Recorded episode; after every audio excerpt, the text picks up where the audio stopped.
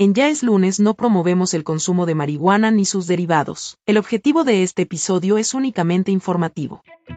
La marihuana. No importa si divide opiniones en las fiestas familiares o si una desconocidos en festivales musicales. La marihuana no nos es indiferente porque es tal vez la droga más conocida del mundo. Y a pesar de que no agrade a todos, su aceptación cada vez crece más, tanto en el aspecto personal como en el legal.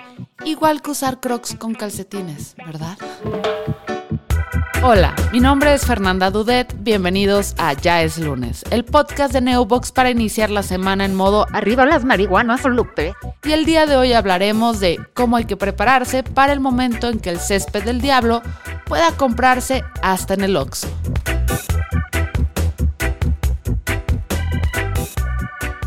Si escuchas regularmente este podcast, en primer lugar, no te quiero porque no te conozco, pero qué bueno que estés aquí.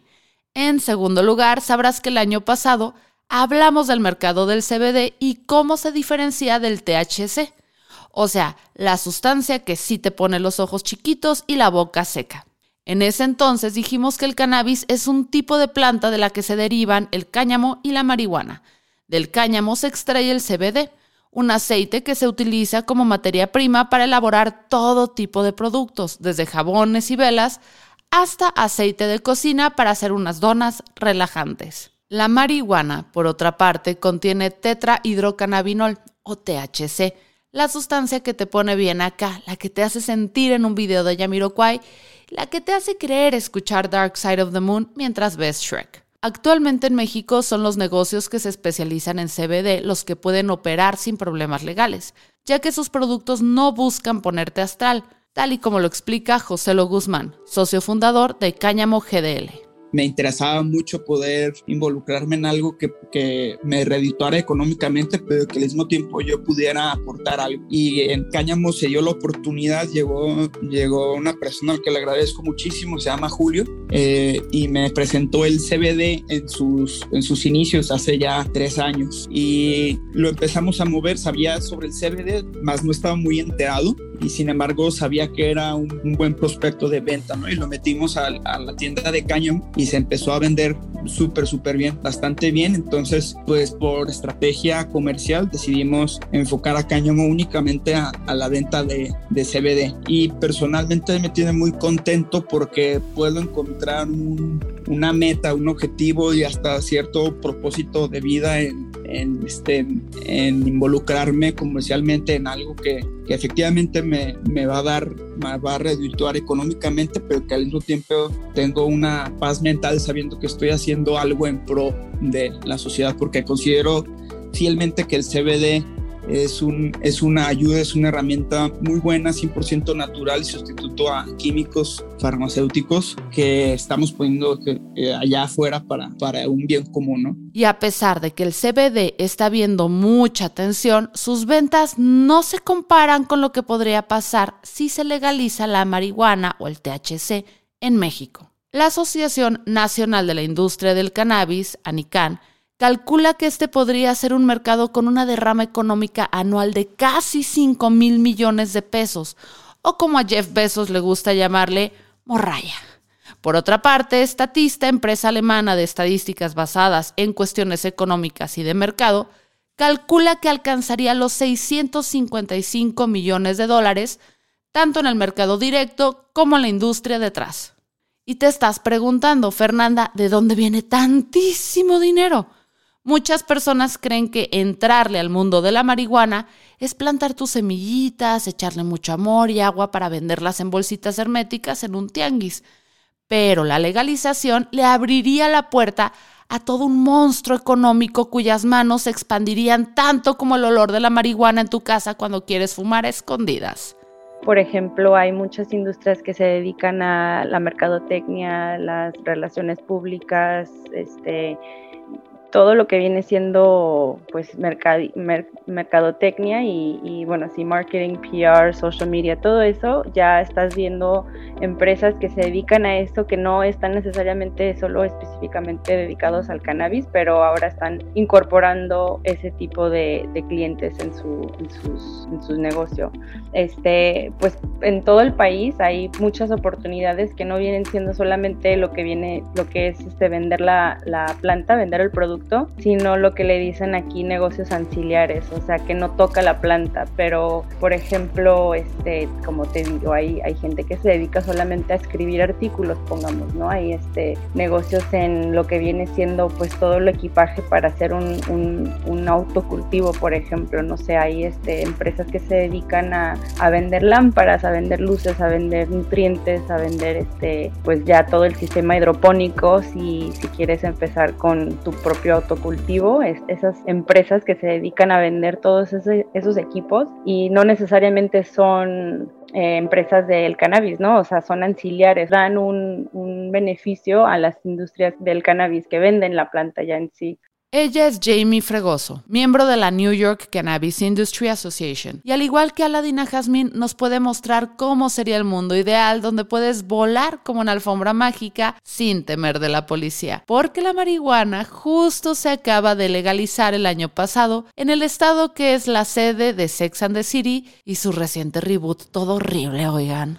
Sí, o lo que también se está viendo aquí, por ejemplo, puedes ver empresas que se dedican a algo completamente distinto, pero ahora están viendo que hay mercado para, para las industrias que van a empezar a, a, operar aquí en Estados Unidos, que se van a empezar a formar, que, que se tratan ya de cultivar y vender producto de cannabis. O sea, te doy un ejemplo, este, la marca Canon, ¿no? Este, ellos se dedican a hacer impresoras, cámaras, todo eso, pero ahorita están viendo que hay una oportunidad dentro de la industria del cannabis en vender impresoras de, para hacer este, calcamonías, ¿no? El, los labels, los, lo que va en el producto. Y eso es así como un ejemplo de, de, cómo una industria puede hasta hacer como el cambio, ¿no? De, de, enfocarse ahora como en otro mercado que antes tal vez no había visto y ahora dicen, bueno, o sea, tenemos ya este, oportunidades, ¿no? Con ellos, con los cultivadores, con, con los que están este, distribuyendo este producto. Ahí hay, hay más oportunidades dentro de esos ramos ahora con hasta las industrias grandes que hacen algo completamente distinto, que no tienen nada que ver con el cannabis.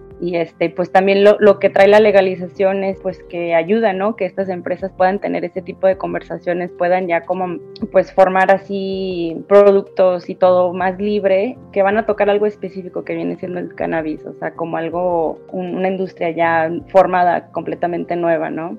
Pero antes de pensar en cuánto le vamos a vender los pollitos a Bachoco, hay que revisar los huevos que tenemos. Vamos viendo cómo ha avanzado el asunto de la legalización. Primer acto. En 2015 la Suprema Corte de Justicia resuelve un juicio de amparo en el que determinan que la prohibición de consumo lúdico de la marihuana es inconstitucional porque viola el derecho al libre desarrollo de la personalidad. Segundo acto. Después de resolver cuatro veces más en el mismo sentido, el criterio de la Corte se volvió obligatorio para todos los jueces y por eso las personas podían obtener permiso de COFEPRIS mediante juicios de amparo idénticos a los ya resueltos. Tercer acto. La Suprema Corte le ordenó al Congreso legislar y al no hacerlo se vio en la necesidad de darle efectos generales a la decisión tomada para los amparos. En español, teóricamente ya no necesitas el amparo para consumir marihuana de forma lúdica. Solo requieres pedirle permiso a COFEPRIS, quienes ya no tienen sustento legal para decirte que no importa. Importantísimo esto. Tienes que pedirle permiso a Cofepris. Escena post créditos. La producción, venta y distribución de marihuana aún no es legal, pero más a fuerza que de ganas, los legisladores mexicanos aprobaron en marzo del 2021 un proyecto de ley para entrarle al asunto. Sin embargo, en junio, al igual que tu crush, después de besarte en la graduación, pararon en seco y dijeron que todo iba muy rápido y que tenían que pensar las cosas. Casi al mismo tiempo, la Suprema Corte de Justicia confirmó que debía revisarse la ley propuesta porque estaba mal planteada. Y hasta la grabación de este podcast, el tema está en pausa indefinida. A pesar de que los expertos coinciden en que este tema no será revisado antes del 2024, los productores y vendedores tienen que empezar a recurrir a los parámetros de otros lugares.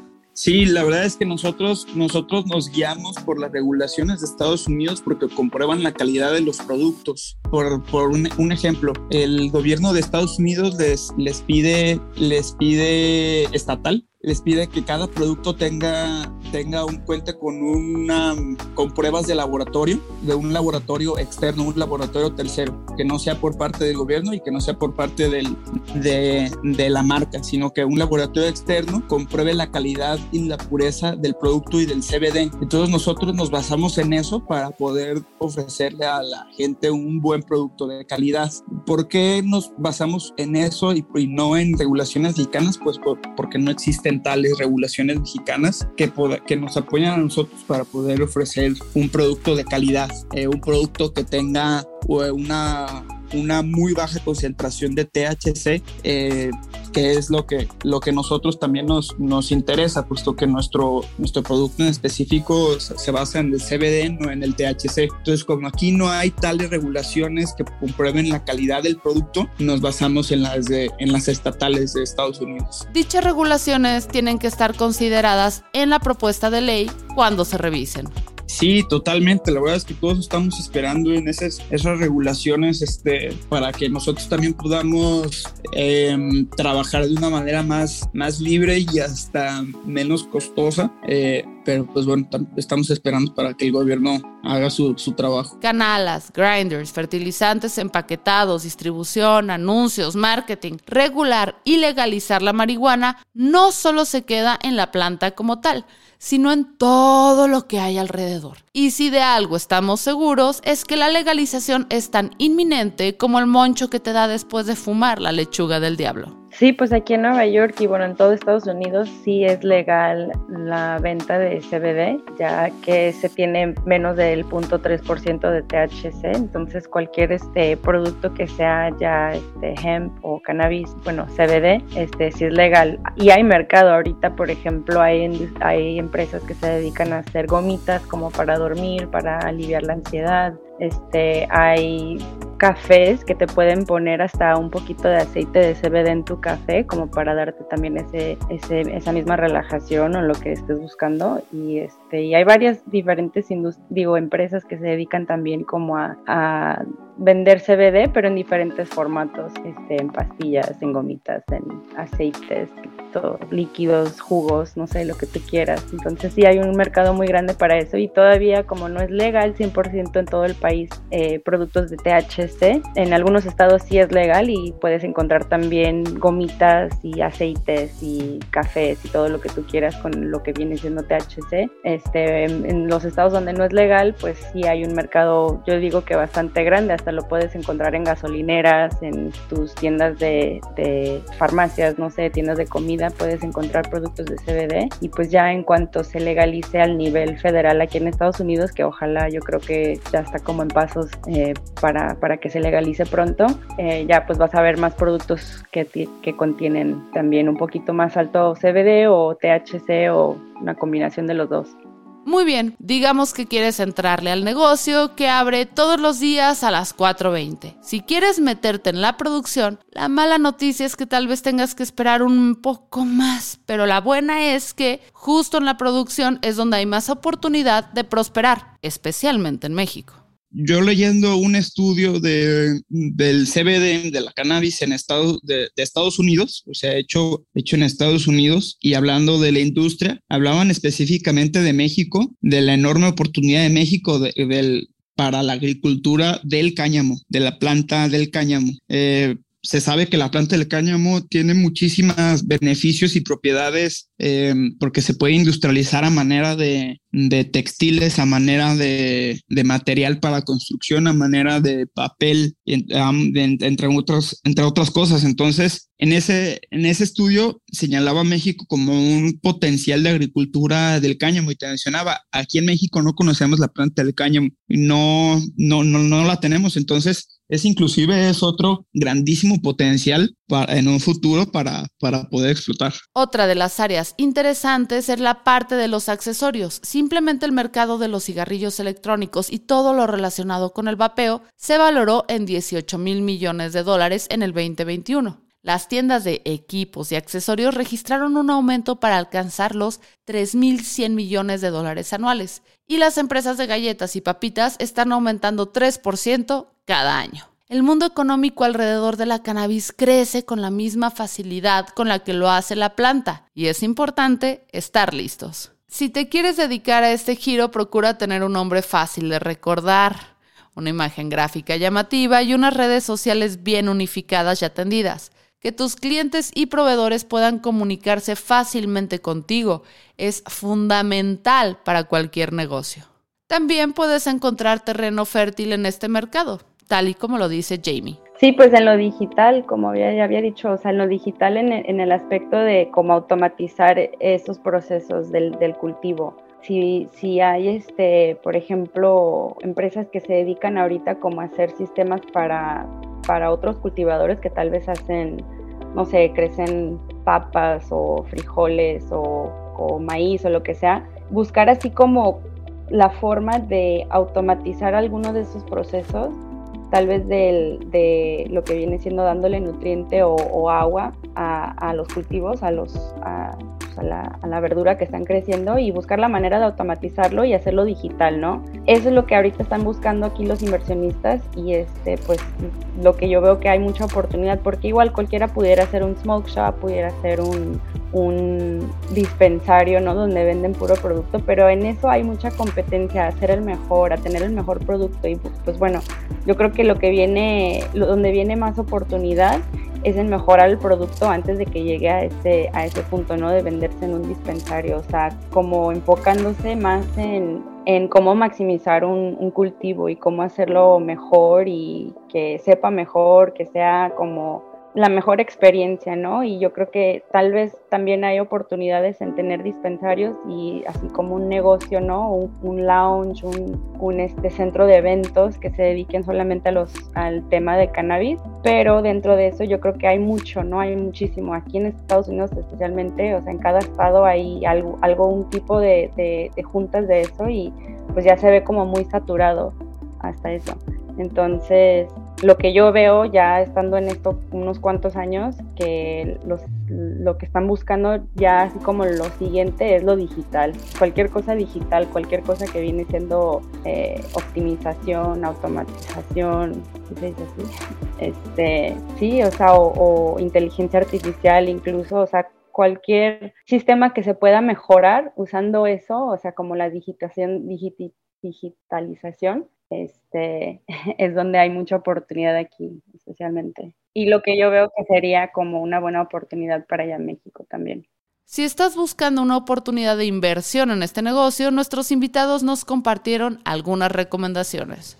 Sí, pues este, hay pocas empresas que ya están hasta incluso en, el, en, el, en la bolsa de valores, en el New York Stock Exchange. Todavía no han alcanzado así como gran valores, ¿no? Estando ya en la bolsa, pero ya puedes, pongamos, o sea, tú invertir en estas empresas también, en las que ya son legales, ¿no? O sea, por ejemplo, en Colorado, como se legalizó así 100% hace unos ya 10 años casi, este, hay muchas empresas que tú incluso puedes invertir y puedes ser como, pues, parte dueño, ¿no? De, de ellos. Y este, pues sí, dentro de lo que ya habíamos hablado de, todas las, de todos los diferentes ramos, o sea, si, si eres un dispensario, pongamos, este, ya hay oportunidades para uno cualquiera que quiera invertir en esa industria, meterse así, por ejemplo, a buscar este, oportunidades dentro de esos, de esos dispensarios. Hubo aquí una conferencia hace poco de, específicamente eso, ¿no? Para que llegaran los inversionistas y vieran qué oportunidades ya hay en el mercado y, y ahí donde este, hay muchas oportunidades en el espacio de lo que viene siendo digital o,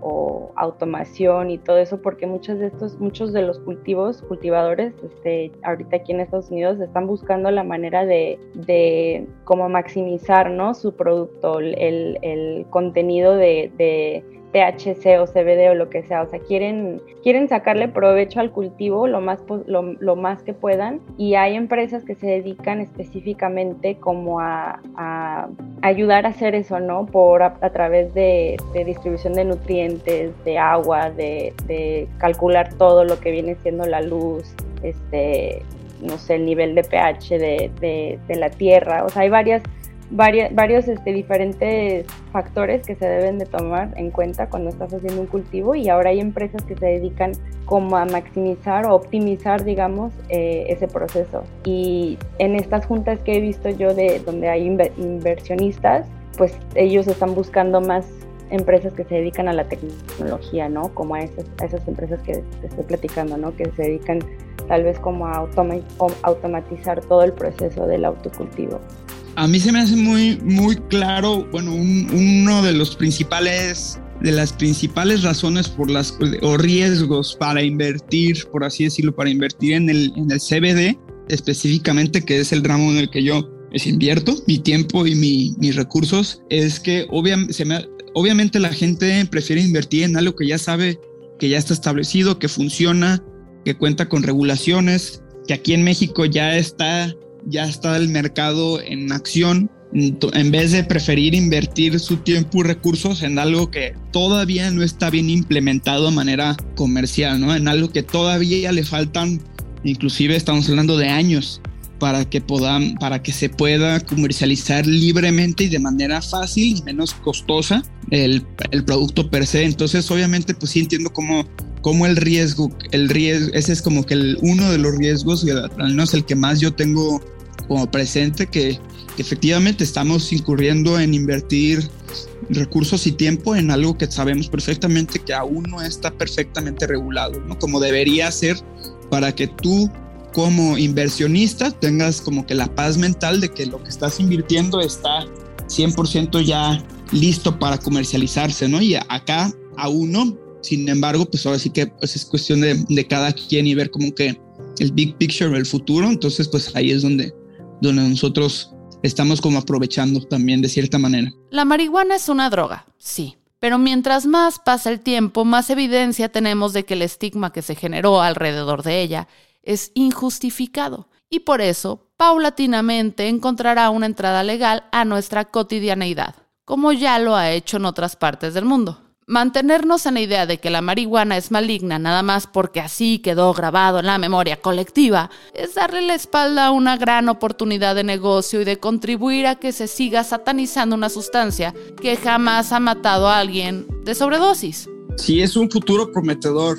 Estoy, tengo mucha fe y confianza en eso porque tenemos como ejemplo Estados Unidos. Para bien o para mal, nosotros estamos pegados a Estados Unidos, entonces el comportamiento a nivel comercial es muy parecido en Estados Unidos que aquí. En la razón más fuerte por las que tengo esta fe es porque en Estados Unidos vemos una industria millonaria que ha estado en constante crecimiento inclusive. Em, em, atletas profesionales a nivel profesional inclusive son, son patrocinados por grandes empresas de CBD y tienen su que ver porque el CBD es muy bueno para los atletas en cuestión muscular. Entonces es una industria, como decía, millonaria en Estados Unidos que, que en México está ahí para tenerse, está ahí para, para, para explotarse. Sin embargo, como decía al principio, estamos a la espera de regulaciones. Eh, estatales, no estatales y regulaciones federales para que esta industria y hasta los mismos, las mismas marcas de Estados Unidos puedan tener confianza plena para entrar aquí en el, en el mercado. En lo que esperamos sentados a que la regulación de la marihuana avance, puedes complementar este episodio dándote una vuelta a lo que hicimos sobre CBD y cómo invertir para tu futuro. Mi nombre es Fernanda Dudet y esto fue un episodio de Ya es lunes el podcast de Neobox, la empresa de hosting número uno en México, que por cierto, nos pusimos festivos en esta importantísima fecha y bajamos los precios de los planes de hosting, VPS y más productos a 420 pesos. Checa neobox.com para todos los detalles. Promoción válida hasta el 20 de abril de 2022.